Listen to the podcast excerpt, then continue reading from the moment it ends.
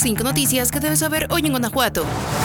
Cuatro mujeres y un hombre perdieron la vida en un fatal accidente a la altura de la colonia Arvide en León. El choque se registró cerca de la 1.30 de la madrugada del martes, cuando el conductor de un Jetta negro con tripulantes a bordo viajaba a exceso de velocidad en aparente estado de ebriedad. De acuerdo con las primeras versiones, el conductor identificado como Juan Antonio, de 24 años, se pasó la luz amarilla del semáforo cuando circulaba sobre el bulevar Miguel de Cervantes Saavedra, con dirección al bulevar Mariano Escobedo. Por la velocidad en la que viajaban, perdió el control del vehículo y al golpear la banqueta, se fue contra la malla ciclónica de una primaria y terminó en la barda de un restaurante de comida mexicana. Tras el impacto, los pasajeros quedaron prensados y atrapados entre los fierros. Paramédicos llegaron para brindarles los primeros auxilios, sin embargo en el lugar se confirmó la muerte de cuatro mujeres y un hombre, mientras que el conductor fue trasladado a un hospital donde fue reportado como grave y quedó custodiado por las autoridades.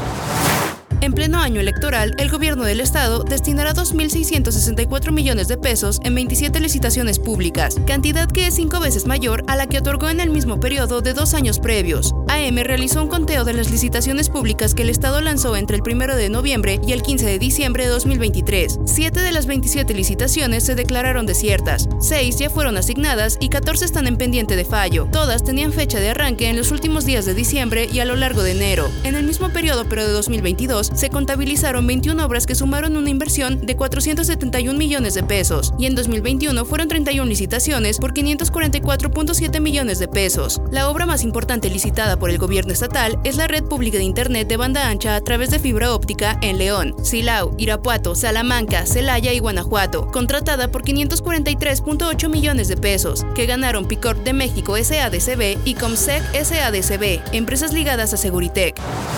A las 2.08 de la mañana nació el primer guanajuatense del 2024 en el Hospital Materno de San Luis de la Paz. Así lo informó Daniel Díaz Martínez, secretario de Salud de Guanajuato, en sus redes sociales. Se trató de un varón que midió 51 centímetros y pesó 3.33 kilogramos, por lo que se encuentra en perfecto estado de salud. La madre se llama María Rosalinda García Chávez, de 27 años, y es originaria de San Nicolás del Carmen. El primer bebé guanajuatense aún no tiene nombre y fue el primero en nacer en un hospital integrado a la red de hospitales maternos del Sistema de Salud de Guanajuato, compuesto por el Materno Infantil de León, Materno Irapuato, Celaya y San Luis de la Paz. En México, el primer bebé del 2024 fue un niño que nació en un hospital de IMSS en Tlanepantla, Estado de México. Llegó a este mundo en punto de las 12 horas y fue nombrado Mario Elian.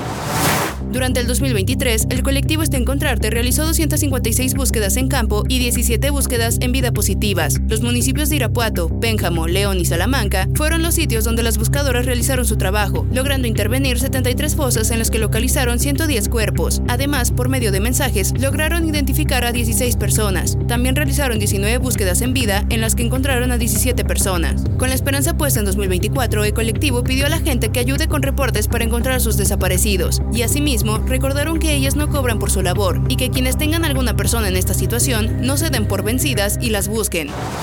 El año 2024 inició con mala calidad del aire en varios municipios de Guanajuato. La contaminación asfixió en 6 de los 10 municipios donde hay monitoreo ambiental. Celaya, Irapuato y Silao iniciaron con registros de calidad del aire que llegaron a ser extremadamente mala durante las primeras horas de este primero de enero. En Salamanca se activó la alerta de precontingencia ambiental por sus altos niveles de contaminación y se llamó a la población a evitar actividades al aire libre, mientras que en León también se llegaron a dar registros de calidad del aire extremadamente mala durante la madrugada y para el amanecer se mantuvo en mala calidad durante varias horas. A través de un comunicado, la Secretaría de Medio Ambiente y Ordenamiento Territorial detalló que los incendios de pastizales, fogatas y el uso de pirotecnia y cohetes fueron los factores que contribuyeron para esta situación.